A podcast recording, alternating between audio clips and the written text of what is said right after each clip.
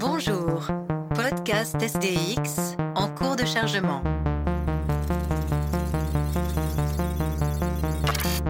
Erreur critique. Infection virale en cours. Corruption des données. Mutation, chaos, Violence. robot, sexe, Fiction. guerre. Infection complète des systèmes logiques. Bonjour à tous, bienvenue dans cet XDX numéro 20, euh, 20e de la série de la renaissance de SDX. Bonjour Antoine, Bonjour. bonjour Cyril. Bonjour à tous. Nous voilà donc euh, ensemble euh, ce soir une euh, nouvelle fois hein, pour un SDX qui s'est fait peut-être un petit peu attendre. hein. Nous sommes en période de confinement et euh, cet confinement qui nous laisse tant de temps finalement nous laisse bien peu de temps quand on y réfléchit. Donc de quoi allons-nous parler euh, ce soir? Eh bien, nous allons essayer d'aborder un sujet un petit peu banal, en même temps qu'il est euh, très étrange, puisque nous allons le prendre par un de ces bouts euh, paradoxaux, euh, euh, comme nous avons l'habitude de le faire. Euh, il s'agit de parler du piratage. Euh, mais pour ce faire, euh, du piratage informatique bien sûr, hein, mais pour ce faire, nous allons partir euh, d'une affaire, d'une affaire euh, ancienne, euh, qui a eu des conséquences euh, considérables jusqu'à aujourd'hui, et que je voudrais illustrer simplement par une phrase qui a été prononcée par euh, Portalis, hein, pas le pas le grand Portalis euh, euh, du euh, du code du code Napoléon, mais le, le, le- petit-fils hein, de ce grand Portalis, hein, qui était rapporteur parlementaire en 1837, si je me souviens bien, et qui a eu cette phrase à propos de cette affaire, qui est pour moi une phrase que je trouve absolument fascinante et que nous allons essayer d'expliquer à la fois dans son contexte à l'époque et dans sa pertinence actuelle. Cette phrase est la suivante dans aucun cas, un pigeon ne peut être assimilé à un signal. Vous comprendrez qu'une phrase comme ça, évidemment, nous intrigue. Alors, euh, de quoi allons-nous parler concrètement? C'est quoi ce pigeon? C'est quoi ce signal? Pourquoi tout cela? Oui, alors ce soir, nous allons parler du télégraphe et plus particulièrement du télégraphe Chap, euh, le télégraphe Chap qui a euh, irrigué toute la France euh, d'informations. Alors, Cédric, tu, peux nous faire un petit historique du télégraphe Chap rapidement? Alors, bah, le télégraphe chap, en fait, c'est quelque chose d'assez simple. hein. C'est un télégraphe visuel. hein. Il s'agit euh, d'un homme qui s'appelait euh, Chap, qui, lorsqu'il était enfant, lorsqu'il était plus jeune, avec euh, ses frères, s'amusait en faisant des signes avec les bras. C'est important cet aspect des signes avec les bras, puisque lorsqu'on décrira la machine, on verra qu'elle est comme si elle avait des bras, en fait. Hein, et qui, avec ses frères, faisait des signes avec leurs bras, et s'était inventé un petit code qui leur permettait de communiquer à distance entre eux. Nous sommes à la fin du XVIIIe siècle. Et euh, cette euh, idée de communiquer simplement par des signes, qui n'est pas en soi tout à fait nouvelle, hein, bien sûr, hein, euh, elle va rencontrer un, un- besoin et, une, et un terreau favorable, qui est celui de la Révolution française. La Révolution française est un terreau favorable pour les innovations techniques, puisqu'il y a euh, un goût pour la science et un besoin militaire pour la science. Et euh, c'est là où on vient sur la nécessité de la chose, c'est qu'effectivement, euh, il y a besoin de communiquer euh, le plus rapidement possible. Et donc ce télégraphe Chap hein, va être approuvé par la Révolution euh, au moment où elle est le plus en tension euh, en 93, hein, alors qu'il y a euh, euh, les armées ennemies qui euh, pénètrent sur le sol français euh, de partout, hein, de l'Espagne, de l'Italie, de l'Allemagne, etc., hein, de l'Angleterre aussi.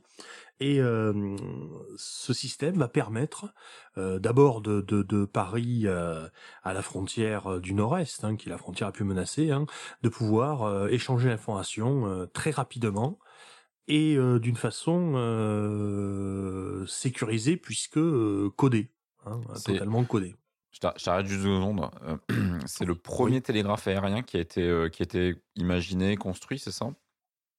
Alors en soi non, puisqu'évidemment il y a, il y, a, il y a les signaux de fumée, ce genre de choses, quoi. Mais on n'avait jamais poussé le système à un tel degré, euh, puisque euh, un signal de fumée, je veux dire, vous avez un vocabulaire d'une dizaine de termes Alors, euh, qui reviennent toujours pareil, etc. Alors que là, on est bien dans un code. Là, là, on va peut-être, on va peut-être le décrire plus particulièrement. Donc, le télégraphe chape, ce sont des petites tours. Il faut imaginer euh, des tours comme un, un petit moulin, euh, sans les Mhm. hélices évidemment, des petites tours qui sont séparées euh, par l'horizon, grosso modo, entre 15 et 20 km pour qu'ils puissent se voir par temps clair évidemment. Euh, donc euh, la nuit et euh, par temps de brouillard ou euh, intempérie, ça marche pas. Donc c'est de loin en loin. Euh, c'est ça, ouais, c'est à peu près 15-20 km. Donc Oui, dans la ligne, temps, oui. Après, il, Oui. après, il les fera en zigzag de façon Ouais. à pouvoir, euh, à, ce- Exactement. à ce que s'il y en a une qui est cachée, on peut quand même voir l'autre, voilà. Voilà, mais Ah, là, là, euh, c'est celle de, c'est celle dont tu parles là qui mène au, au nord-est. Euh, c'est ça. Donc vous avez quasiment une ligne droite. Et sur ces tours sont installés, il y a un mât avec un système de, de bras qui pivote, qui bouge. Faut imaginer un espèce de hache, voilà, comme un hache. Ou de T Et plutôt. C'est plutôt un T. Ouais, hein, ou de- voir ça ou- plutôt comme ouais, un T. Oui, mais tu as les deux côtés là qui bougent Bah, un simultanément. T Bon, avec, de- des bras. Voilà, quoi. Un T avec des bras, ouais, ouais, c'est ça. Euh, mais quand il est quand il est au repos, ça fait un H. Mais bon. La barre du T, c'est le Euh, régulateur. Les bras, ce sont les. euh, Voilà. Donc, il y a, il y a tout un tas de positions. Euh, à l'intérieur de la tour, il y a un opérateur. L'opérateur, il voit les signaux de la tour précédente. Il reproduit les signaux pour la tour suivante. Voilà, Euh, tout simplement. Après, donc les signaux, alors les signaux sont codés. Euh, Il y, a, y a tout un système, euh, je crois que c'est 100, 180, 192 possibilités ou 196, Non, il y a je sais plus. ça, mais, euh, mais Ah non, non, parce qu'en fait, Bon, puisque ça, qu'importe. ça, ça fonctionne par deux, par Ouais. deux signaux, donc en fait, on, on enchaîne deux, Donc deux, voilà, deux signaux le- par deux signaux. Donc, techniquement, au départ, l'information est codée. Elle est codée euh, un, grâce à un système de codage. Euh, les bras sont actionnés par le premier opérateur. C'est transmis de station en station jusqu'à l'arrivée où c'est décodé. Sachant que là, ça va nous intéresser pour l'affaire euh, dont on va parler, euh, c'est que de temps en temps, au milieu euh, des lignes, il y a un fonctionnaire plus, conséquent qui lui décode euh, l'information, reçoit l'information, la décode, vérifie que tout est bon, la réencode et la refait partir. Euh, cette information va être, int- va être intéressante pour la suite. Il Donc, s'agit- il ça- s'agit pour- il s'agit en fait là de de- d'effacer les erreurs, quoi, tout simplement. Voilà. Il s'agit de. oui, parce que parce que ça reste sinon, les visuel. erreurs sont reproduites. Voilà, les erreurs sont reproduites, ça reste visuel. Donc, s'il y a une erreur qui est faite sur une station, qui a un des opérateurs qui voit mal le, le signal, euh, bah, c'est répercuté de station en station. Euh, J'ai pas fait le calcul euh, combien il y a de kilomètres entre euh, Paris et le Nord-Est, mais ça fait beaucoup. Sur euh, Ouais. 15 kilomètres, ça fait quand même pas mal de stations. Sachant que euh, les opérateurs, euh, ça on en discutera plus tard, mais les opérateurs qui faisaient ça, euh, voilà, c'était des smicards, quoi. C'était pas. Oui, ils sont très peu payés. Voilà, ils sont très peu payés, ils n'ont pas un niveau technique, euh, ils n'ont pas un grand niveau technique, euh, ils sont juste là pour regarder un truc bouger et puis le, le retranscrire. Oui. C'est ce qui est, ce qui est intéressant avec le télégraphe chap, c'est que c'est la première fois qu'on le. enfin, c'est ça que tu disais, Cédric, tout à l'heure, c'est qu'on le déploie à l'échelle nationale. Oui, Euh, dans un cadre militaire. hein. Oui, parce qu'il y a eu des, il y a eu des essais euh, dans, dans les années précédentes et les siècles précédents de, de télégraphe aérien avec euh, des systèmes optiques. Euh, il, y a eu, il y a eu beaucoup de beaucoup d'essais, Euh, mais là on, passe, à, on va dire, à, un- mode industriel hein, et, euh, et comme tu l'as dit, qui a, qui, a, qui a servi à partir de la, révo- à partir de la Révolution française. Oui, au, au plus, au plus chaud. Les, les premiers messages militaires pertinents datent d'août 94, de Thermidor en deux. C'est-à-dire qu'en fait, euh, du moment juste après la, la mort de Robespierre. Hein, D'ailleurs, c'est en partie lié. Hein, puisque euh, Robespierre et le, le, le, le, comité de salut public euh, qui dirigeait, enfin qui dirigeait, euh, le grand comité de salut public tombe, donc euh, Robespierre, Couton, etc justement parce que les victoires militaires arrivent et qu'elles arrivent rapidement, de plus en plus rapidement justement grâce à ces, euh, télégraphes par la suite, et qu'elles prouvent l'inutilité en quelque sorte de ce que l'on a appelé par la suite la terreur. Voilà. Donc il y a un rapport entre cette information qui arrive à Paris, qui rassure, et, euh, la chute euh, de Robespierre. Donc c'est pas anecdotique non plus de ce point de vue-là. Euh, Alors en plus, on parle de rapidité d'information, c'est vraiment très rapide. C'est-à-dire Mhm. qu'une information sur une ligne courante, enfin euh, à cheval grosso modo, c'est trois jours de, de circulation. Euh, sur l'affaire qui nous va nous intéresser, là, entre Paris et Bordeaux, c'est trois jours de cheval. Là, l'information, c'est une heure, entre une heure et deux heures. Elle circule entre Oui, une heure et deux heures. et- Donc c'est très jours, rapide. Là tu parles entre Bordeaux et Paris, mais tu parles de 40 ans après. C'est-à-dire qu'après Oui. la, Oui, la oui. grande euh, construction plus, de routes euh, de- du consulat et de l'empire. Donc à l'époque révolutionnaire, euh, les routes plus. sont en très très mauvais état. Il y a du banditisme, il y a de la sécurité. Donc en plus il y a une, un danger de perte tout simplement du message, que le messager soit tué. Hein, et donc et donc euh, il- et donc finalement on ne passe plus par un messager, mais par un signal. C'est pour ça qu'effectivement ce n'est pas le pigeon voyageur qui est un messager, c'est bel et bien un signal. D'où la phrase de Portalis que j'ai citée euh, en exergue. Quoi, hein, euh, le signal, le messager n'est pas un signal. Oui, oui. Et là, le, mess- le message va plus vite que le messager. C'est ça aussi qui est important euh, Voilà. dans, dans- dans cette affaire-là. Sa- Sachant que continue à y avoir en parallèle des messagers à, che- à cheval. Ça, n'arrête pas. Le, le télégraphe, c'est là où c'est important pour euh, la, la- la suite de notre affaire, c'est que euh, les coursiers à, à chevaux euh, continuent de sillonner la France. Même si Oui, le parce que- télégraphe chape est bien déployé, euh, continue à en avoir. Parce que c'est pas Oui, les mêmes informations. Voilà, ce télégraphe est réservé euh, Voilà. aux questions militaires. euh, Et par la suite à l'administration. Bordeaux, devient important dans les années 1830. Enfin, le, relais de Bordeaux de télégraphe pour avoir les informations qui viennent d'Algérie par rapport à la guerre euh, qui se passe en Algérie dans les années 1830.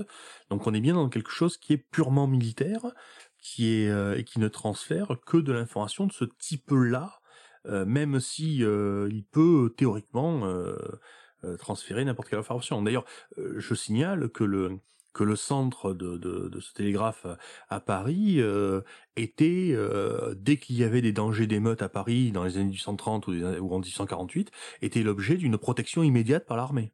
Hein.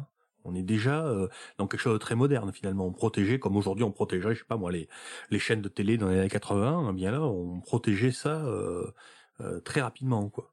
Parce qu'on avait peur Ça, tout ça- simplement ça, que- c'est drôle qu'on qu'on ait perdu en fait cette, euh, cette histoire. Quand, quand on parle de télégraphe aérien, euh, je pense que c'est- quand même euh, pas forcément très, très vivace dans, dans la mémoire populaire.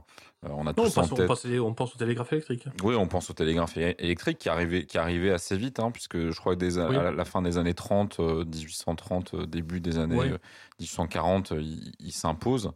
Et, ce qui va être amusant, c'est qu'en France, on va avoir un retard, justement parce qu'on a cause le télégraphe chape. Comme, comme le Minitel a retardé euh, Internet. Minitel, ouais. Et, je ça. fais pas le parallèle euh, par hasard, puisque la loi, enfin les lois qui vont régir le Minitel Oui. et Internet sont les lois qui sont fixées justement dans le cadre des débats que j'ai évoqués avec la citation de Portalis. Donc dans la suite de l'affaire dont on va parler. Donc on est bien dans une continuité.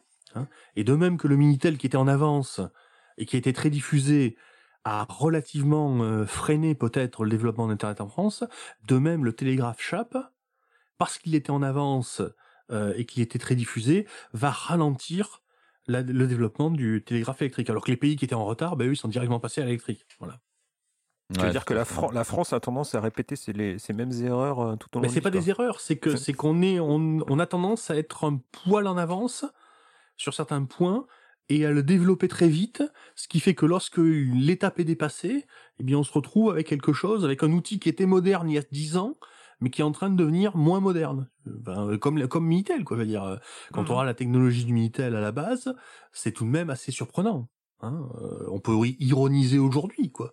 Mais il faut se Mhm. replonger dans les années 1980 euh, et par rapport au Minitel, quoi. Et de même, le, le télégraphe électrique. Si en 1850 ou 1840, il est évident que le télégraphe électrique est supérieur au télégraphe chape, hein, euh, faut penser que le télégraphe chape, il a déjà 50 ans à l'époque. C'est-à-dire, C'est le début, enfin c'est, euh, euh, euh, faut, faut comprendre ça. Je veux dire, Et puis- euh, Claude Chappe, l'inventeur, il, est né en, euh, en 1763 ou un truc Et, comme ça et au c'est début. plus, enfin, c'est plus une technologie innovante à ce moment-là, c'est déjà une technologie très répandue, euh, très installée, euh, très utile, euh, qui marche très bien. euh, ouais, qui est passé même dans la littérature. Qui est et- passé dans la littérature. et qui est, et qui est euh, comme on, on va le voir, qui est déjà piraté. hein. C'est ça qui est, qui est aussi Exactement, important. euh. exactement, exactement. Parce que bel et bien, le, le- là, on a bel et bien un système de réseau euh, et de diffusion d'informations par signaux, et on a bien un, pir- un piratage de ce système-là, hein, qui On- n'est on pas va y aller. simplement, d'ailleurs... On va y euh, aller là parce que euh, on, oui.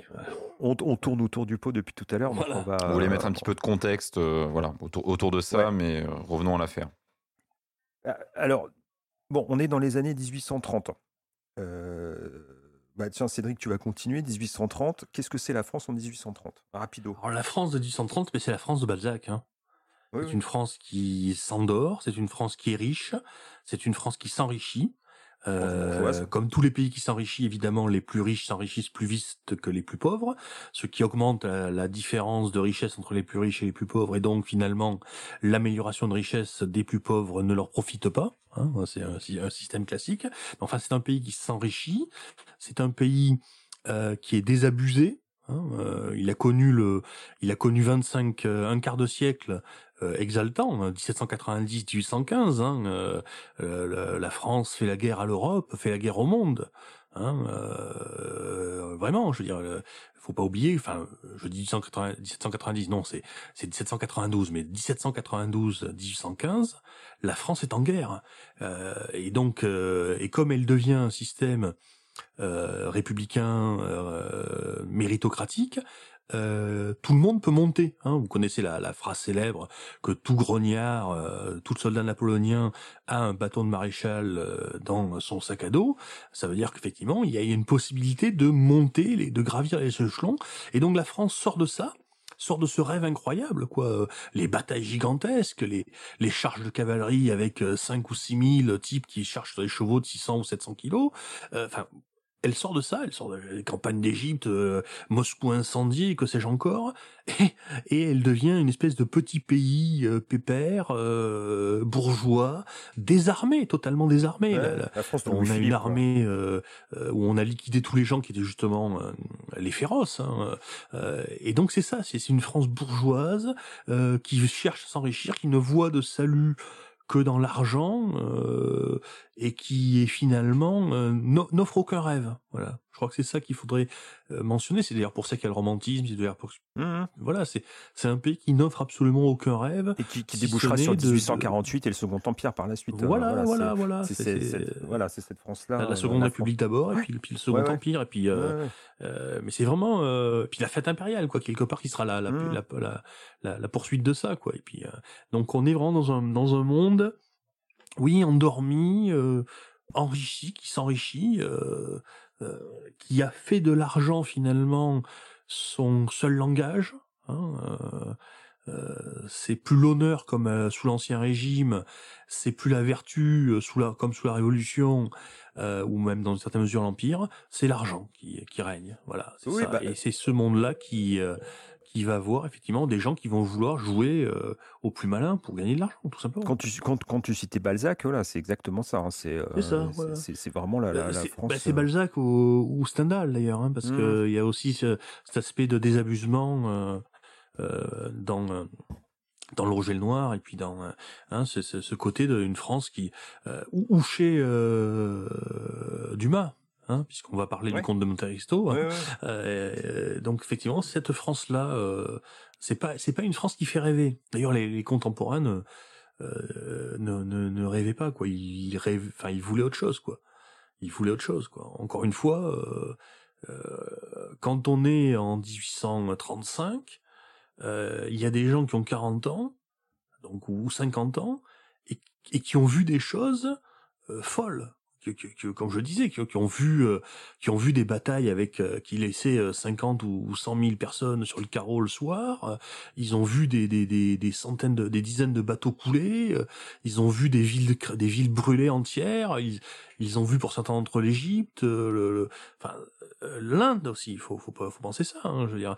Euh, donc euh, c'est ça qui, qui, enfin, je, je, je m'é- je m'étends un peu, mais c'est ça, euh, cette France-là. quoi. C'est une France Oui, qui, a, une France- qui a une- connu une un grand rêve. Une France là, crépusculaire. bah, oui, oui, bah, oui, mais même, enfin, c'est c'est c'est un, c'est un peu un, un crépuscule avec un grand soleil euh, qui se couche euh, couleur rouge. oui, là, un crépuscule de- radieux. Ouais. Ouais, c'est plutôt quelque chose. Voilà, on s'endort tranquille, repu. hein, Ouais, ouais. Et, les, et les frères blancs, les frères blancs qui vont nous intéresser euh, dans cette, cette partie de l'émission, euh, c'est vraiment euh, les archétypes de, de cette période-là. Ce sont des négociants bordelais euh, qui sont Ils sont pas de qui Bordeaux à sont l'origine, hein, ils sont pas de Non, Bordeaux non, à non, l'origine. hein, c'est Voilà. c'est des joueurs Mais- de cartes à la base. Voilà, euh, c'est des des gens joueurs qui de cherchent à s'enrichir. Enrichissez-vous, disait Guizot. Et ben, euh, ils le prennent au mot. Hein, euh, Voilà, c'est ça. puisqu'il faut s'enrichir, puisque finalement il n'y a de vertu que dans euh, de vertu et d'honneur que dans la richesse, eh bien on s'enrichit. Et donc, quel est le, le- le meilleur moyen de s'enrichir? À l'époque C'est à la bourse. Eh oui. Et à, la- à la Bourse de Paris, enfin à l'époque d'ailleurs, pas qu'à l'époque. hein. Euh, et, euh, donc eux, eux euh, ils sont basés à Bordeaux, mais ils, ils- ils veulent spéculer à, à Paris, à la Bourse de Paris. Et comme on l'a dit, il y a un problème de, de transmission de l'information entre euh, la bourse. C'est, pas, la- faut, faut imaginer que c'est pas comme maintenant, on a avec une information immédiate. Donc si on veut spéculer à Paris, il faut être à Paris. Ah, non, faut- c'est plutôt l'inverse. Ils veulent spéculer faut- à Bordeaux, mais avec les informations oui, de Paris. oui, ils veulent spéculer à Bordeaux, mais si, si, euh, mais s'ils veulent spéculer à la bourse de Paris, il faudrait qu'ils soient sur Paris, sachant que les informations, euh, les informations de la bourse, ça met trois jours à descendre à Bordeaux. Mhm. Donc la spéculation, elle est en retard de trois jours par rapport aux spéculateurs de Paris. Donc eux, euh, plutôt que de s'installer à Paris, ils ont l'idée d'avoir l'information à Bordeaux avant tout le monde.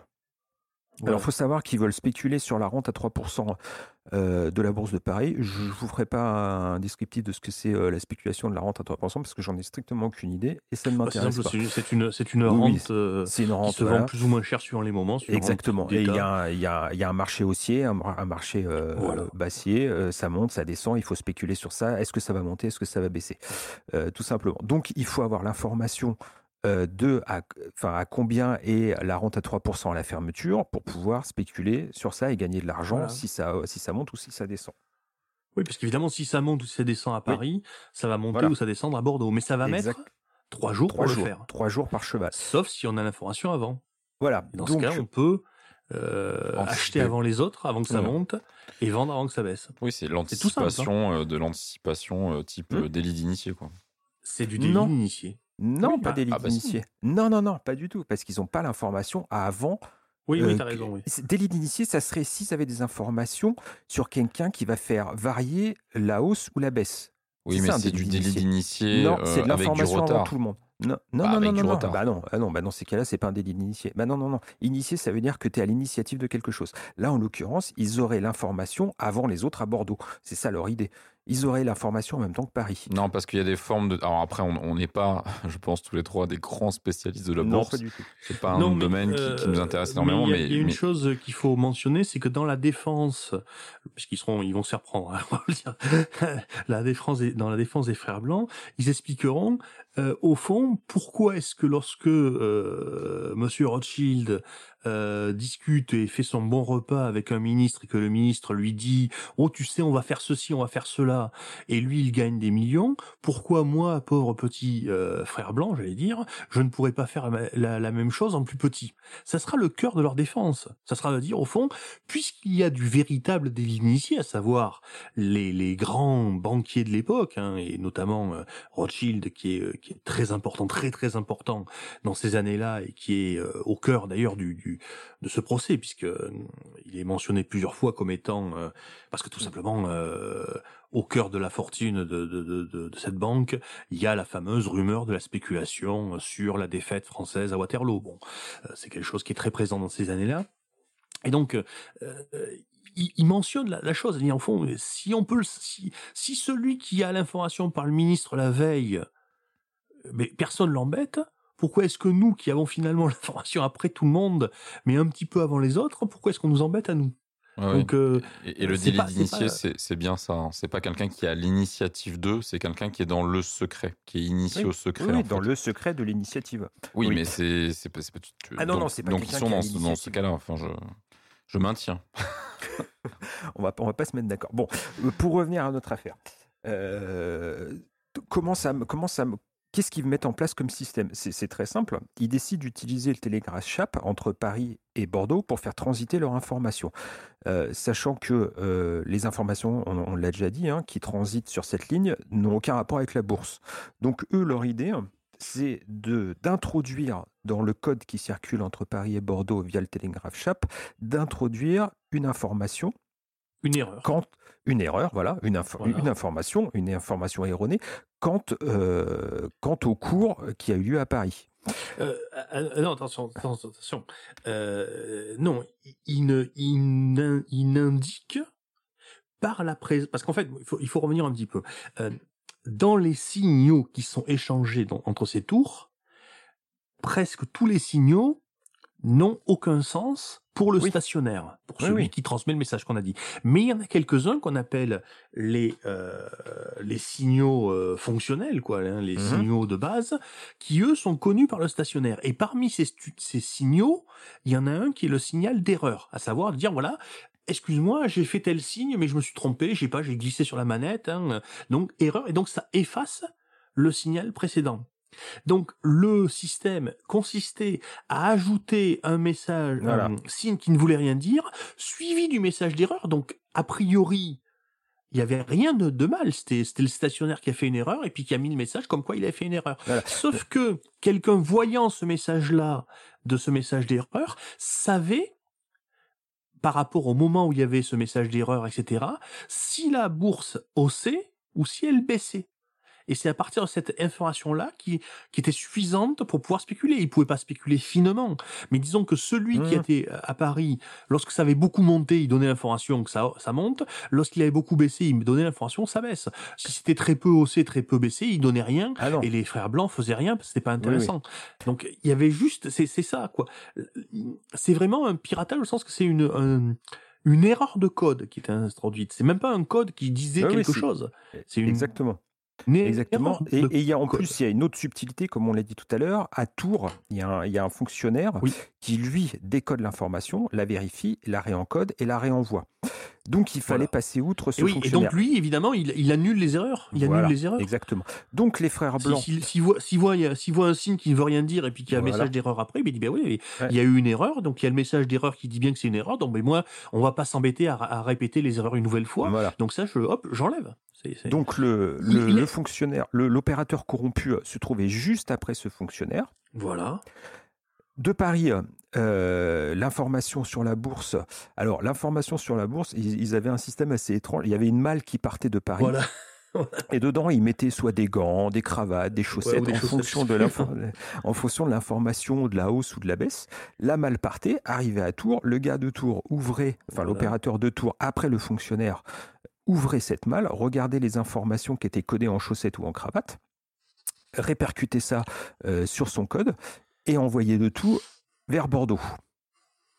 Voilà. Sachant que lui-même ne, ne savait pas euh, Non. sans doute ce que signifiait cette oui. chose. Enfin, il savait que chaussette s'il voyait ou- une chaussette ou euh, il, il Oui, fallait qu'il fasse euh, l'erreur à ce moment-là, mais au-delà de ça, il savait pas, il savait rien quoi. Donc Voilà. euh, c'est assez génial quoi. Hein, Et arrivé, à Bordeaux, les frères Blancs avaient loué une petite chambre avec vue sur un des derniers, euh, une des dernières tours et décrypté eux-mêmes l'information. Parce qu'évidemment, s'ils décryptaient à la fin, il y avait euh, de nouveau le, le- le haut fonctionnaire, enfin, c'était pas un haut fonctionnaire, mais un, fiction- un fonctionnaire plus, plus, plus Oui, il conséquent. fallait pas regarder à la sortie quoi. Fallait pas Bah regarder non, vers la, la que, ligne qui partait vers euh, Toulouse. voilà. euh, Exactement. Donc, euh, ils interceptaient le, l'information quelques, je sais pas, quelques stations avant, avant la fin, et comme ça, ils avaient, la, la- ils avaient, ou ils avaient- station, je tout Ouais, ou simplement. l'avant-dernière station. Voilà. Et ils avaient l'information quant au marché, au marché parisien, évidemment, euh, plus de deux jours avant les autres bordelais. hein. Et donc, Voilà, ils, pouvaient, voilà. ils pouvaient à ce moment-là spéculer euh, sur la, la hausse ou la baisse de la rente à 3%. Un du Exactement. système, enfin, fallait, fallait y penser quand même. C'était pas. Et donc, Oui, puis, puis c'est d'une c'est une d'une illégalité euh, qui n'est pas si évidente que ça quoi. Non. Qu'est-ce qui si est ce n'est qu'il y a- illégal là-dedans Si ce n'est qu'il y a corruption du fonctionnaire, Voilà. il y a, il y a corruption de l'opérateur. C'est c'est d'ailleurs pour ça qu'ils m'ont tombé. C'est- parce que l'op- l'opérateur, il allait changer, donc il a voulu mettre son successeur dans la combine, sauf que euh, le successeur, il a dénoncé tout le monde. Il était euh, soit plus gourmand, soit plus honnête, euh, l'histoire ne le dit pas. Et euh, il, a Euh, dénon- il a dénoncé tout le monde et euh, les frères blancs ont été arrêtés. Oui, c'est finalement le détournement de, de, de- c'est le détournement de- du réseau euh, du télégraphe Mmh. aérien qui est en cause, hein, parce que au final, s'ils avaient euh, envoyé un, un coursier de Paris à Bordeaux euh, qui amenait la même information, il n'y aurait jamais eu de procès au Ah final. Non. non, non, Non, non, non. non, non. Non, si- s'ils avaient, je sais pas, inventé une machine pour aller très vite, je sais pas, ou euh, Mhm. s'ils avaient eu euh, des chevaux qui allaient beaucoup plus vite, euh, c'est pour ça que c'est très embêtant de les condamner. C'est d'ailleurs pour ça qu'ils ont été euh, très peu condamnés, en fait. Hein, parce qu'au Ils fond, ont été condamnés on pour a- corruption, corruption de fonctionnaires. Voilà, ouais. D'ailleurs, une petite précision sur ces stationnaires. hein, Euh, t'as, t'as précisé qu'ils étaient très peu payés. D'ailleurs, c'est ce qui explique la, facilité qu'il y avait de les, corrompre finalement. Enfin, pour ceux qui avaient l'utilité, c'est-à-dire finalement très peu de gens, parce que voilà. Mais euh, en fait, le recrutement, il était de deux types. Soit c'était des locaux, des gens euh, du coin qu'on recrutait. euh, c'était en général par cooptation. hein. Soit c'était des anciens militaires, des invalides. Hein. Comme les buralistes à une époque, hein, où on mettait les invalides, euh, les invalides de guerre, sont des invalides. Donc des gens qui effectivement euh, ne peuvent pas faire grand-chose d'autre, hein, n'ont pas tellement d'espoir de, promotion sociale, même plus du tout, euh, et qui se retrouvent à faire un travail qui n'est pas intéressant, pas très intéressant, euh, puisqu'en plus ils ne comprennent rien de ce qu'ils font. Et donc finalement, bah, ce sont ces gens-là qui seront une, belle proie. Pour... Mais encore une fois, j'avais cité tout à l'heure Dumas, il c'est dans le conte de Monte Cristo, il y a de très beaux portraits euh, de ces ouais. stationnaires, hein, puisque c'est cette affaire-là dont, dont, qu'on parle, dont on parle avec les, euh, les frères blancs, et les reprises dans le conte de Monte Cristo, euh, bon, remise à la sauce de, de Dumas, mais elle est présente dans le conte de Monte Cristo. Oui, et puis on, on voit bien le, le statut social de l'opérateur euh, comparé aux autres fonctionnaires, tout ça. Voilà, c'est c'est euh, c'est quasiment un homme-machine. Oui, mais c'est un Euh, amplificateur, hein, c'est un amplificateur. ouais, c'est comme, voilà, c'est ça. euh, je sais pas comment ça s'appelle, sur les câbles un peu longs, mais des amplificateurs qui Mhm. relancent le signal. C'est que ça. Exactement. Donc sa, sa fonction, elle est, euh, elle est juste de, de- de faire ça. Donc euh, euh, oui, il est pas, très- pas très bien payé, donc il est facilement corruptible. Et puis, euh, euh, comme il comprend pas ce qu'il ce qui, ce qu'il va faire, le, le piratage, il a, il peut pas trop, euh, voilà, il peut pas trop en parler non plus. Donc euh, et puis comme euh, toutes les stations entre Tours euh, et Bordeaux, ils décryptent pas l'information, elle descend en cascade. Mhm. euh, sans, sans être vérifiée. Euh, S'ils avaient été plus, mais non, non, ça aurait pris un temps fou de tout décrypter. Donc non, non, c'était, c'est- Et ben voilà, voilà, tu perds, voilà. l'avantage. hein. Exactement. Donc on est, on est, on est bien dans un système très, euh, très, très, très fin, très subtil, quoi. Il y, a- il y a un truc que j'ai hum, que j'ai pas compris, c'est l'histoire du, du code erreur parce que euh, si, si- si- si tu me dis que l'information était induite par un code erreur, euh, les, Mhm.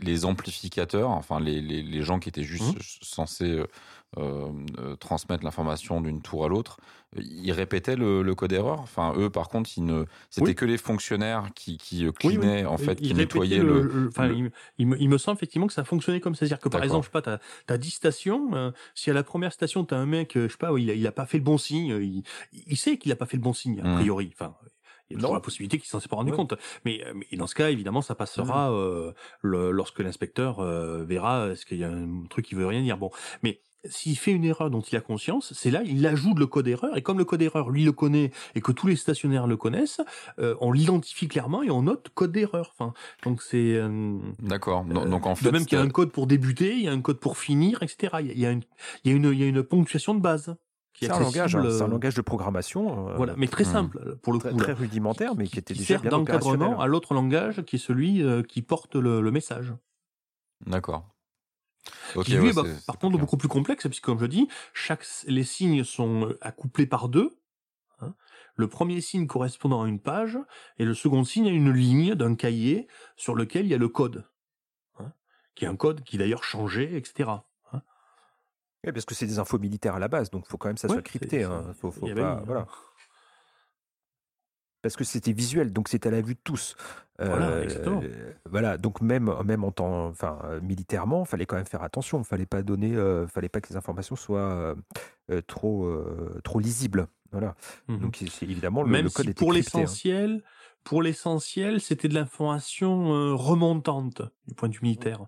C'est-à-dire que c'est de l'information qui allait du front vers euh, le centre, ce qui fait qu'en fait, en fait, c'était annoncer les victoires, les défaites, euh, les avancées de l'armée ennemie. C'est-à-dire finalement, c'était bien souvent de l'information qui n'était pas forcément intéressante pour l'ennemi en lui-même. Hein, faut, faut, ça, faut le préciser. Hein. Euh, euh, mais elle, elle pouvait l'être, mais elle était en général, elle n'était pas quoi. L'ennemi, il est au courant qu'il a gagné la bataille ou pas. ou alors il est vraiment pas doué quoi, s'il a pas compris. Mais euh, donc euh, et puis de toute façon, ça- non seulement c'est remontant, donc ça va du front vers le vers la capitale, vers Paris, mais en plus donc du coup ça s'éloigne du front, ce qui fait que si on interrompt, si on arrive à intercepter l'information, et qu'on veut la renvoyer dans l'autre sens, mais on va la renvoyer très lentement. C'est ce que je veux dire? Donc c'est c'est c'est c'est c'est c'est c'est compliqué. Enfin, voilà. Alors tu disais donc ils ont été ils ont été condamnés, c'est ça Euh, Pas pour euh, pour le délit d'initié, parce qu'au final ce, ce- le délit n'e- n'existait pas à l'époque euh, en réalité, mais Non, euh, pour le euh, pirata- et le piratage non plus. euh, n'existait pas. Pour corruption, du coup, ils sont tombés. Et voilà, ils, sont juste tombés pour corruption, corruption du fonctionnaire à la oui, puis ça, sur, sur la tour de, ailleurs, hein. de tour. Ils sont, sont Oui, bien, bah, ils ont fait six mois, de, six mois, je crois, ils ont eu une peine de six Oui, mois. c'est, euh, Mais ce qui est intéressant, c'est qu'ils ont, ils ont bâti tota- totalement leur défense en disant si quelqu'un a une information et qu'il en profite, pourquoi est-ce que nous qui avons une information ne pouvons pas en profiter? Voilà.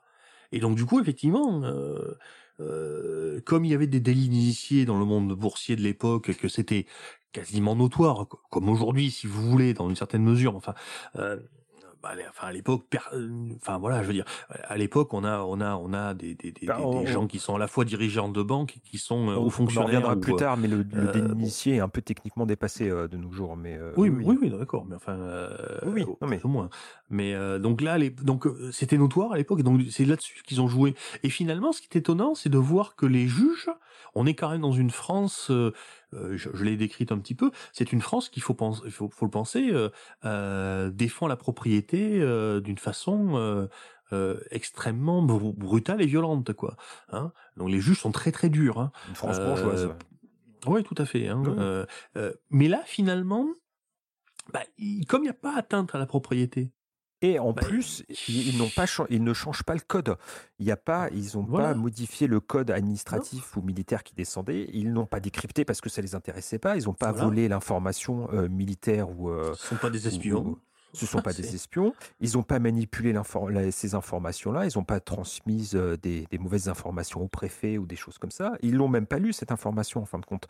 Ils ont, ils ont, ils ont pas accès à cette information. Eux, ce qui leur intéresse, c'est juste leur microscopique bout de code euh, qui leur permet d'avoir une information avant tout le monde.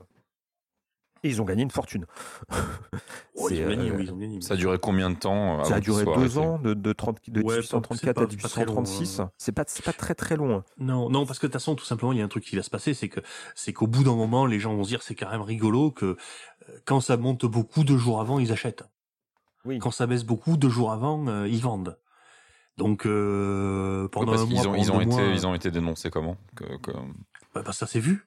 C'est uniquement vu parce au bout que. moment. euh, Non, non, non. au bout d'un moment, ça se voyait. Et c'est l'opérateur. Non, mais ils ont été dénoncés Tours. par le par l'affaire du, du stationnaire, ça, comme le Oui, oui, c'est Cyril le, l'a station- expliqué. voilà, c'est le stationnaire Mais, de mais Tours même, qui, mais même euh, eux, ça, se- enfin, a tout le monde le voyait, quoi. Au bout d'un moment, euh, Oui. tout le monde le voyait, quoi. hein. Et puis c'était des flambeurs. Après, ils ont fait Oui. fortune dans les casinos et tout ça Oui, sur la Côte d'Azur. C'était Ah des bah, on est, flambeurs. euh, euh, on est dans cette dans cette France-là, quoi. hein. On est dans cette France-là, quoi. hmm. Mais par contre, ce qui est intéressant, c'est que ce procès, qui donc finalement euh, n'a pas de lourdes conséquences pour eux, va en avoir de gigantesques euh, pour la France et, et pour l'informatique et pour nous télécommunications, encore euh, aujourd'hui, encore ouais. aujourd'hui, puisque euh, en 1837, donc va se jouer ce, ce, ce, ce grand débat parlementaire que j'ai signalé avec l'intervention de Portalis, hein, qui, euh, qui, est, alors c'est le petit-fils de Portalis, hein, le, fils du grand Portalis était, était ministre à l'époque, hein, lui était simplement député, il meurt très peu, de temps après d'ailleurs, hein, euh, et euh, euh, donc euh, ces gens vont débattre autour de la question de savoir comment est-ce qu'on peut produire une loi qui prenne en compte ces phénomènes de signaux, de piratage, sans pour autant créer une loi euh, aberrante. hein. On est dans un monde très libéral, faut pas l'oublier. hein. Donc euh, créer un monopole d'État, ça leur paraît tous abominable. Et pourtant, ils vont créer un... C'est assez Voilà. intéressant, ils vont dire, Et, et on va ce créer un va monopole. Voilà. Voilà. on va créer un monopole euh, d'État pour la communication, ce qui va, ce qui va donner le Minitel, etc. hein, Bah, les PTT, ouais.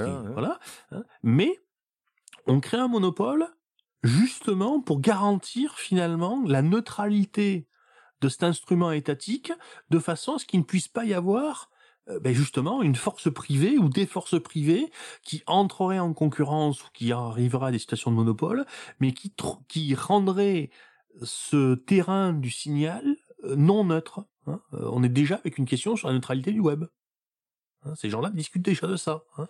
Disent au fond, si, si on n'a pas un monopole d'État, si on laisse ça à l'initiative privée, à chacun fait ce qu'il veut en matière de signaux, hein, on risque, mais on risque d'avoir tout simplement des gens à dire, mais oui, mais écoutez, moi j'ai une ligne de, de, de télégraphe privée, j'ai donné des informations euh, pertinentes et exactes pendant trois ans, et là c'est vrai que la quatrième année, j'ai décidé de donner plein d'informations fausses pour en faire plein d'argent.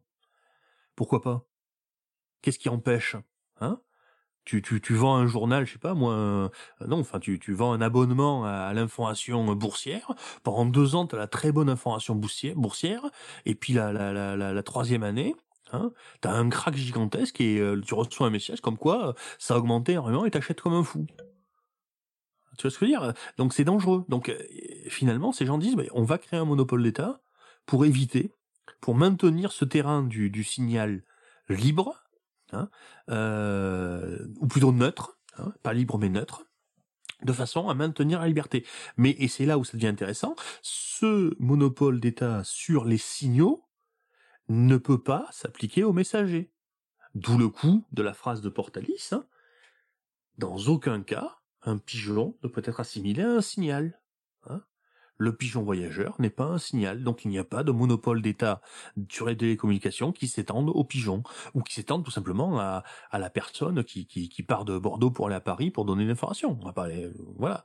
En revanche, sur les signaux, oui, il y a un monopole qui a existé euh, ben, jusque- jusqu'à la fin du XXe siècle en France, qui dans une certaine mesure euh, euh, perdure euh, encore un petit peu aujourd'hui. Donc euh, c'est une histoire longue. Oui, jusqu'à la, la privatisation de, France Télécom, oui. C'est marrant parce que cette histoire me, me fait penser à, euh, à la Blue Box.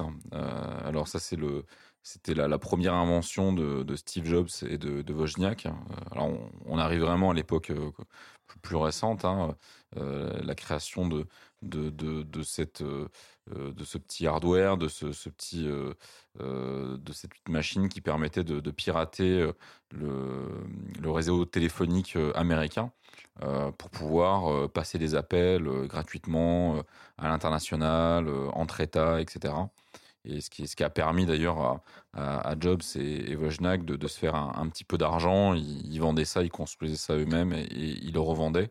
Oui, Euh, donc- explique un petit peu comment fonctionnait le, le téléphone dans ces années-là, parce que sinon, euh, nos, nos, nos auditeurs vont peut-être pas saisir exactement de quoi il retourne, quoi. Bah, le, le principe du piratage, euh, du piratage, euh, les, les prémices du, du piratage informatique à cette époque-là euh, étaient pas basées sur la maîtrise d'un code informatique, mais simplement sur la, tonalité en fait des, euh, euh, des, des numéros. Chaque chiffre a une tonalité euh, euh, précise, un nombre de hertz, et, euh, et en gros, c'est en, en envoyant en fait une série de, de, messages à, des tonalités variables qu'on déclenchait l'utilisation de certains services. Donc, par exemple, le fait de, de pouvoir euh, appeler euh, à l'international ou, euh, ou, faire des appels, euh, des appels sans, sans payer, euh, donc euh, sans, sans abonnement. Et donc, euh, il y a eu euh, Wozniak et, et, Jobs. Un petit peu avant, euh, il y a eu un autre pirate célèbre, Captain Crunch, euh, qui s'appelait euh, Mitnick, non, c'est pas ça? Le, le nom me, me revient. Oui, Je- David je- Mitnick. David Ouais, c'est ça, c'est Mitnick. Ouais. Pourquoi on l'appelait Captain Crunch? Parce qu'en fait, il avait découvert qu'en Parce que qu'en cool secouant un, un- un paquet de céréales euh, de Captain Crunch, enfin, je, voilà, euh, devant le, le- le combiné téléphonique, en fait, on arrivait à, à obtenir une certaine tonalité et donc à, à débloquer euh, un, un certain nombre de, de services. Euh, donc le principe de la Blue Box, c'est une Oui, on version parle un petit peu époque où on plus. euh, piratait avec des boîtes de, céréales, quoi. Ouais, ouais, donc la- ouais, c'est ça. Donc C'est la, quand même la- un autre monde. Et la Blue Box, c'est la, version évidemment beaucoup plus euh, perfectionnée de ça, puisqu'ils ils, avaient intégré euh, euh, une, dans, un, petit, un petit hardware, en fait, la capacité, en appuyant sur une touche, en fait, on, pouvait envoyer certaines tonalités, donc ça, ça débloquait certains services de manière automatique.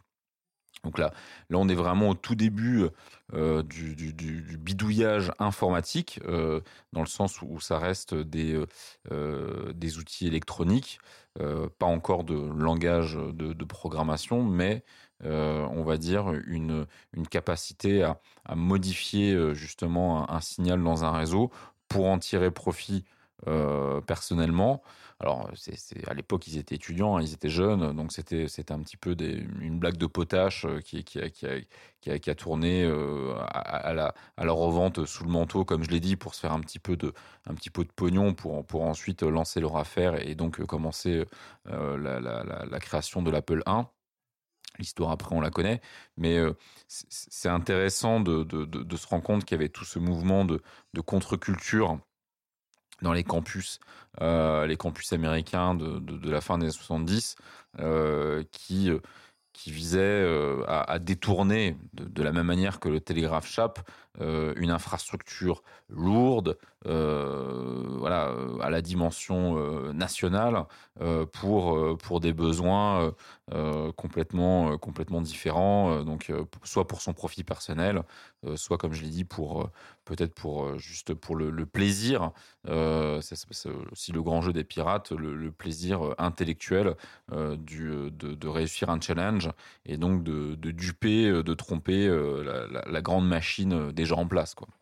Et puis le, parallèle avec le piratage du télégraphe chap est, intéressant parce que là, ils, ils piratent l'infrastructure pour l'utiliser pour leurs besoins. Ils sont pas en train de, de, rentrer sur un site militaire ou de pirater une base de données ou de d'acquérir une information pour la voler, la revendre ou la modifier, tout ça. Ils, piratent véritablement l'infrastructure pour faire passer leurs propres informations. C'est la même chose que ce qu'ont fait les frères blancs. Ils ont C'est pas de la piraterie, c'est du passage clandestin en fait. Ouais, c'est du passage clandestin. Bah, oui, oui, c'est ça. c'est ça, c'est plus des passagers clandestins que des, que des pirates. Utiliser l'infrastructure sans en modifier l'information originelle qui, qui y passe et pour faire transiter leurs propres informations. Et, la, la, la, Blue Box, c'est ça. C'est vrai que maintenant, quand on parle de piratage, on pense à, d'autres choses, mais là, c'est véritablement euh, utilisé. C'est comme si euh, vous, chez vous, vous piratiez euh, votre box ou directement la l'armoire, euh, l'armoire, j'allais dire des PTT, ouais, c'est classe, l'armoire des PTT euh, dans la rue pour se brancher sur Internet et pas payer. Là, c'était le même principe. Alors, j'ai dit euh, une connerie tout à l'heure. Captain Crunch. Sur, sur cette histoire de céréales, t'as dit n'importe quoi. C'est le sifflet qui était oui, dedans. non, mais surtout, c'est pas Mitnick. Hein. C'est surtout le, point, important. le point important, c'est que Captain Crunch s'appelle Draper et, euh, et Mitnick. Euh, Mitnick, c'était un vrai pirate. Mitnick, il est rentré dans les et lui, il a fait de la tôle. Hein. Il, a, voilà, fait, il a fait de la tôle. parce que je me souviens des t-shirts Free Mitnick euh, dans les années 90. c'était à peu près les mêmes années, mais c'était pas la, c'était, c'était pas les mêmes enjeux. Effectivement, tu as raison. C'était le, c'était le sifflet qui était, dans la boîte de céréales. J'étais en train d'imaginer de secouer la boîte de céréales. C'est n'importe quoi. Non, je sais pas. Moi, j'avais ça en tête. C'était le cadeau bonus. C'était le cadeau bonus qu'il y avait dans la boîte de Captain Crunch. Tu sifflais dedans et ça faisait le truc. C'est t'imagines, tu décroches ton téléphone, ça fait le bruit des céréales. C'est assez étrange ça faisait bip, ça faisait euh, voilà, ce truc-là. Mais coup pas. Mais coup pas. Et, et pour, euh, pour revenir à, ou pour du moins pour continuer la, notre chemin de pensée sur le, alors le, le, comme tu disais, les passagers clandestins de l'information, de nos jours, mmh. euh, toute une grande partie de l'activité boursière se fait par des algorithmes et par des robots. C'est ce qu'on appelle le, trading à haute fréquence, c'est-à-dire vous avez des algorithmes euh, qui euh, font de la, spéculation, qui achètent, qui vendent très rapidement, sans, sans, l'intervention d'opérateurs. Euh, donc ils achètent, ils vendent sur toutes les bourses, toutes les bourses mondiales à des donc haute fréquence, c'est-à-dire des, des, milliards d'opérations à la seconde.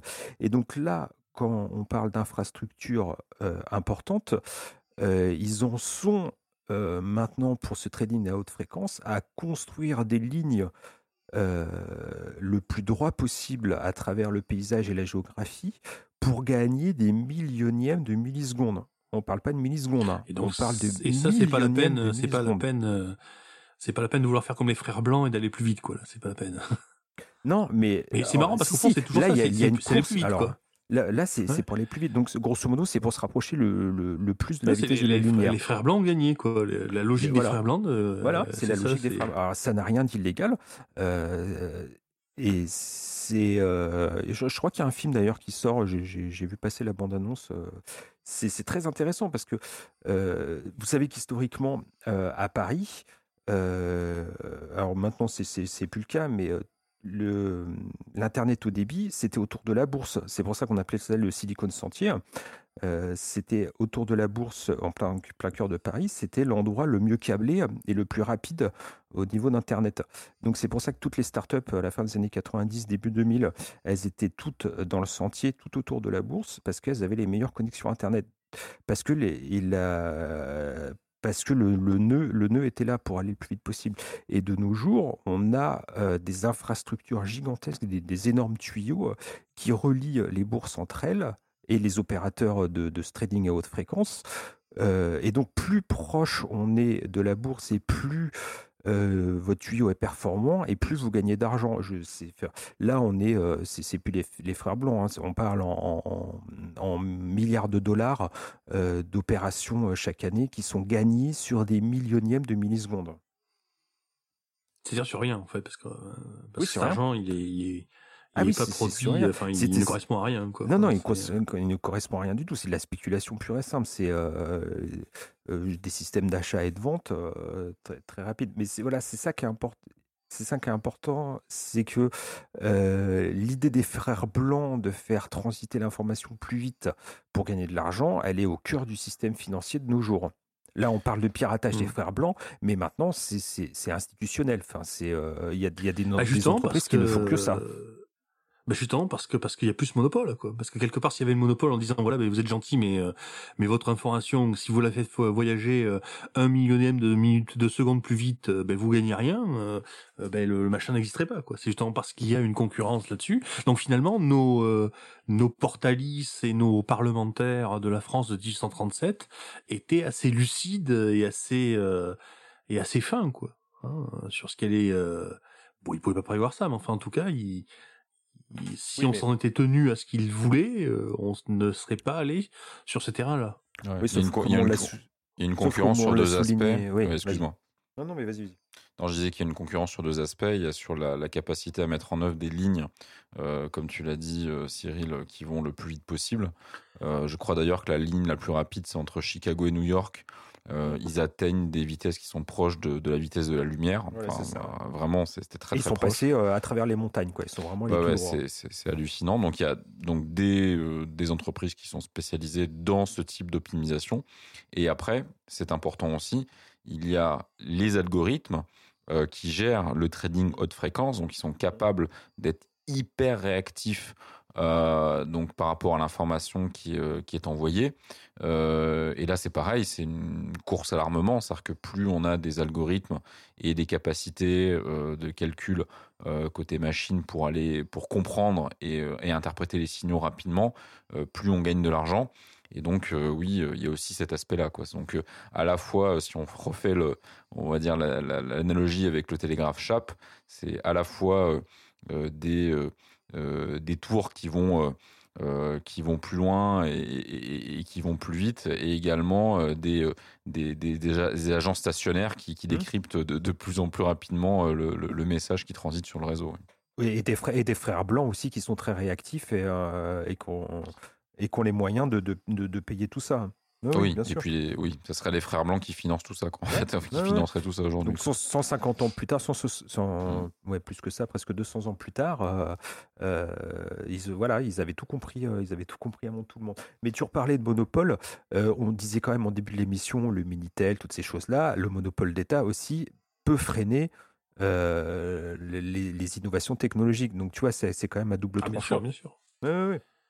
Oui, enfin, en l'occurrence, c'est c'est bel et bien l'État. euh, De toute façon, euh, enfin, euh, on va pas faire le, le- refaire l'histoire d'Internet, etc. Mais enfin, on sait bien que s'il n'y a pas l'armée derrière, euh, euh, le progrès technique, euh, Mm. il avance lentement. Hein, euh, euh, parce qu'on peut toujours dire l'État, les monopoles, etc. Ça freine, c'est vrai, euh, en temps de paix, mais en temps de guerre, quel formidable accélérateur, quoi. Est-ce Ouais, que- ouais. est-ce qu'on, vous savez, euh, lor- lorsqu'il y a l'expédition d'Égypte, donc euh, lorsque Bonaparte part avec euh, euh, une trentaine de milliers d'hommes, si je me souviens bien, en Égypte, donc on est en, en euh, 1799, euh, il a une unité euh, de pas d'aviation évidemment à l'époque, mais il a une, une unité d'aérostier. hein. il a une unité aérienne. hein. Euh, le, premier usage euh, de ballons, donc de- d'aérostier, donc euh, de, l'arme aérienne en fait, hein, au combat, c'est euh, à la bataille de Fleurus, qui a, qui a lieu deux ou trois jours avant la, la, la mort de, de Robespierre, hein, où on a euh, euh, un ballon au-dessus du champ de bataille avec quelqu'un qui regarde. Hein. Ce que je veux dire par là, c'est que euh, la guerre, euh, et les impératifs de la guerre sont des incroyables accélérateurs. Hein. Euh, Sans les guerres révolutionnaires, pas de chape, pas de pas de tout ce que l'on connaît. Hein. Sans euh, la guerre froide, mais pas d'internet, pas pas de tout ça. Hein. Euh, la guerre, qu'on le veuille ou non, euh, est un formidable accélérateur de découvertes, euh, etc., etc., etc. Hein. Euh, donc euh, oui, enfin c'est c'est des situations et, avec des situations de monopole, puisque là pour le coup on a bel et bien un monopole militaire, hein. extrêmement autoritaire d'ailleurs. Mm. Et puis, euh, pour revenir à, pour revenir à Monte Cristo, euh, pour revenir à, à Dumas et tout ça, on est là euh, dans les années 1830. C'est marrant parce que euh, la science-fiction naît un petit peu plus tard. Et c'est des choses qui vont revenir, euh, des choses qui vont revenir, la télécommunication, toutes ces choses-là dans les romans de Verne ou, euh, ou d'autres. Et c'était déjà précurseur. Alors tu disais dans une France un peu morne, un peu, euh, un peu, un peu endormie, et il y a Mhm. cette chose-là qui, qui arrive à ce moment-là, et après qui, qui va être reprise euh, 20, 30, 30 ans plus tard euh, dans, dans la littérature émergente qui, qui Ah, avait déjà aussi que- analysé tout ça. Quoi. Disons que bien souvent ce sont les époques euh, qui justement n'offrent rien, euh, qui euh, génèrent de la littérature d'imagination quoi. Ouais, ouais, un, on un sait très bien que Voilà, on sait très bien que la littérature pendant l'époque révolutionnaire et l'époque de l'Empire euh, est, euh, est assez pauvre, à part la littérature euh, militaire, à part la littérature historique, philosophique, tout ça. Mais enfin, je veux dire, les, les gens qui écrivent des jolis petits romans d'imagination pendant les années 1790, euh, il y en a pas. Il se passe tellement de choses dehors. Mmh. Oui, c'est Il y a tellement de de tout ouais. d'agir. Que voilà quoi. Et y a- je, je, je repensais un truc là puisque je, je, je revenais à ma révolution. Par, parmi les, les gens qui soutiennent euh, euh, Chape, euh, bon il y a Rome, hein, euh, alors, au 2ME, hein, mais il y a aussi la Canale. Et euh, la donc qui est, un conventionnel, qui est, un personnage important, qui est peut-être pas le, le, le, le personnage de la Révolution le plus connu, hein, euh, mais enfin qui est un personnage important, hein, très très profond. Hein. Et la Canale a un, un raisonnement qui est assez fascinant concernant le télégraphe Chape. Il explique que l'idée républicaine se heurte à un problème qui est celui de la taille. En gros, euh, jusqu'à la fin du XIXe siècle et même au-delà, il y a beaucoup de gens qui disent la République, c'est très bien, hein, mais pour Rome et le centre d'Italie, ou pour euh, les cantons de Genève. La France, beaucoup trop gros, beaucoup trop de population, beaucoup trop d'espace, la République est impossible. Pas trop d'espace.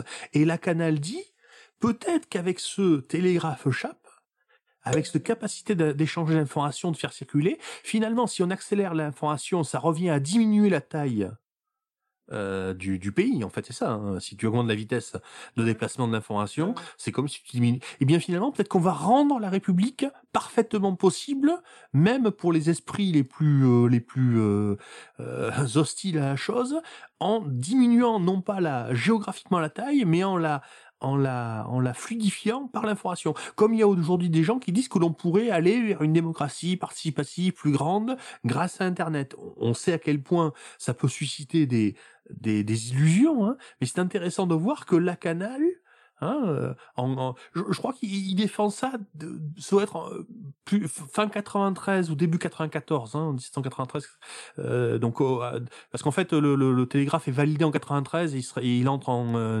vraiment en œuvre en août 94. hein.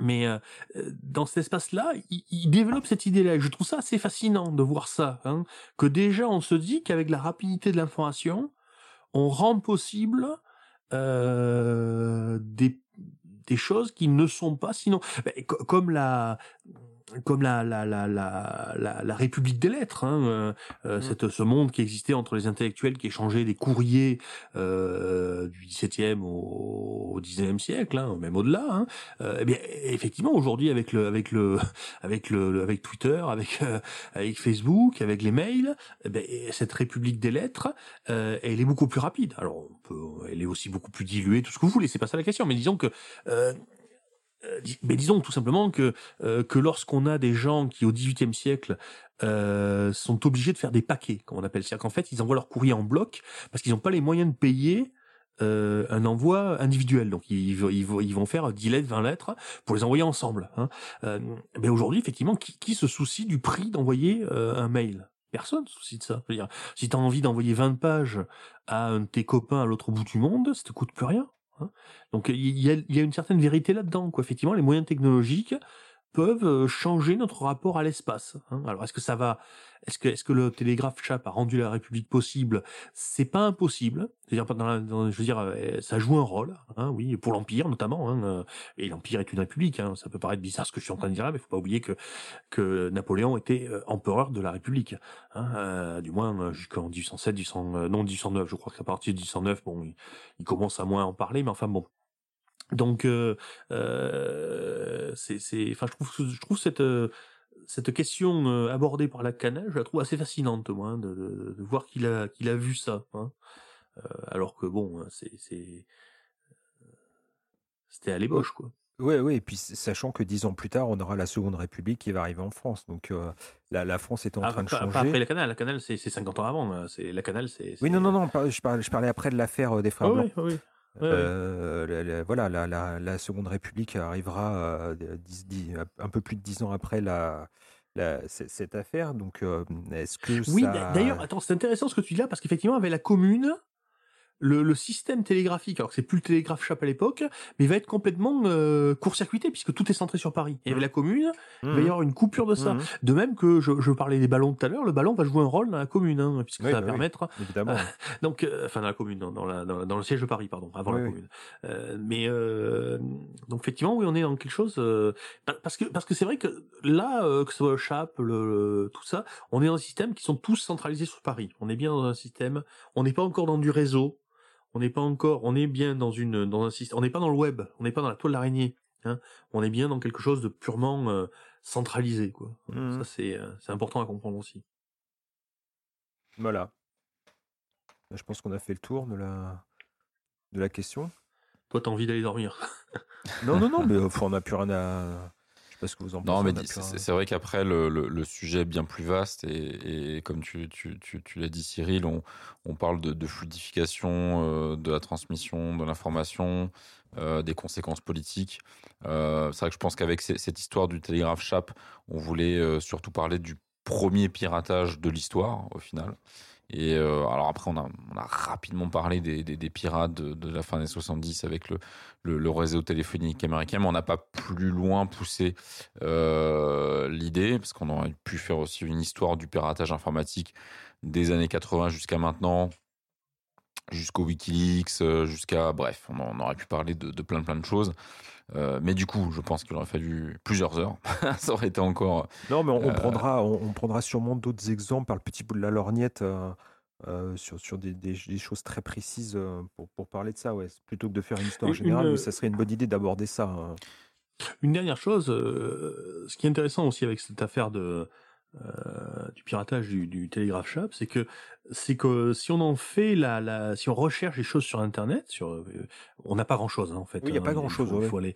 Euh, mais mais c'est très euh, récent. Il y a il y a un, il y a un article euh, qui est paru dans euh, Medium, je crois, enfin une revue américaine, qui sur le sujet et on va le voir se développer. Il y a quelque chose d'assez fascinant de voir qui, que c'est qu'il y a un moment où cet article paraît, et ensuite il va y avoir plein d'articles qui vont reprendre cet article-là. Mais si on veut lire des choses, ben, il faut aller dans la, la presse universitaire, hein, euh, euh, soit les historiques sur la euh, sur la, la naissance du droit des télécommunications, soit soit des, des articles sur euh, la littérature. Hein, euh, on a lu un très bel article euh, sur Monte Cristo avec avec avec Cyril. Hein, mais sinon, effectivement, il y a assez peu de choses. Mais c'est fascinant. On voit bien, il y a y a un départ. hein, il y a un article américain et ensuite, hop, ça se déroule, ça se déploie. Euh, Gallica le reprend, euh, euh, la France pittoresque le reprend, euh, mais euh, mais Oui, parce que je pense, je que l'idée, c'était, c'était, c'était un, jour, un journaliste euh, a dû se poser la question euh, quel était Ouais. le premier piratage de l'histoire. Voilà, il est tombé là-dessus, il, il en a fait un papier et depuis c'est repris. Et puis, enfin, Voilà. voilà. je pense que c'est un petit peu ça l'idée, quoi. Mais euh, en tout cas, c'était très éclairant sur le, on va dire, la, la, la- les ramifications avec euh, ce premier réseau de, de, de, de communication euh, via le télégraphe aérien, qu'on a un petit peu oublié. hein. Enfin, je veux dire, moi-même, Mhm. j'étais le premier à, à être étonné de, de ce type de, de dispositif. Et, Il y, a, euh, il y a des travaux aujourd'hui pour pour en rénover, pour en entretenir, parce qu'évidemment des tours comme ça, il y en a, il y en a eu des des centaines quoi. Enfin, euh, puisque au, au bout, enfin au, au maximum, je crois qu'on a eu 5, 5000 kilomètres hein, de, de ligne chap. Hein. Donc ça fait quand même euh, beaucoup. Hein, euh, Ouais, 100 000 surtout si kilomètres. c'était tous les 15 km, effectivement, ça fait un sacré Mais même paquet et, de, de et tours. après c'était moins, c'était plus, euh, c'était moins pardon, puisqu'on les mettait en zigzag. Le but c'était en zigzag. Pourquoi? Ben c'est que on voulait voir la plus proche, évidemment, mais on voulait éventuellement pouvoir voir l'autre, de façon à euh, que, s'il y a eu des, s'il y avait du brouillard ou s'il y avait quelque chose, on puisse éventuellement tenter de court-circuiter euh, une des tours. Hein, c'est assez fascinant ça aussi. Hein. euh. D'ailleurs, il y, a- toute une réflexion aussi à l'époque sur la question, de la visibilité, hein, où on se, pose beaucoup la question aussi de la visibilité par le, les temps de, de grande chaleur, qui sont aussi problématiques que le brouillard, puisqu'avec la Mhm. chaleur, on a l'air qui vibre. Hein. Donc il y a, y y plein de choses comme ça. Enfin, c'est intéressant. aussi. C'est- un beau sujet le télégraphe chap. Euh, très bien. Bah, en tout cas, je, je, je, je recommande euh, à, à nos fidèles euh, auditeurs de se renseigner sur le sujet. Euh, Vous avez le temps en ce moment. Si vous avez le temps, parce a priori, on a, on a un petit peu plus de temps que, que d'habitude. Quoique, quoique, moi, je travaille plus que d'habitude, donc euh, si tu veux, c'est, je suis pas sûr d'être spécialement en vacances, mais euh, peu importe. Euh, on va, on va le clôturer là, ce, ce numéro 20. Euh, quelque chose à rajouter? Non. Non, jamais. Ah ben très bien. Ni oubli ni pardon. Qu'est-ce que tu as dit? Ni oubli ni pardon, donc j'ai rien à rajouter. Ah bah, écoute, Ni pardon, parfait. ni oubli des sous. Euh, merci beaucoup. Bonsoir Cédric. Bonsoir. Bonsoir Cyril. Portez-vous bien. vous portez-vous bien, oui. Et puis on, on se donne rendez-vous euh, au prochain numéro. Ça sera le numéro 21. Sera-t-on encore en confinement? Grand mystère. Ah oui, ah si, si, hein, si, si. On verra bien. Euh, on compte les jours d'ici là. Et puis, euh, n'oubliez pas, le monde change.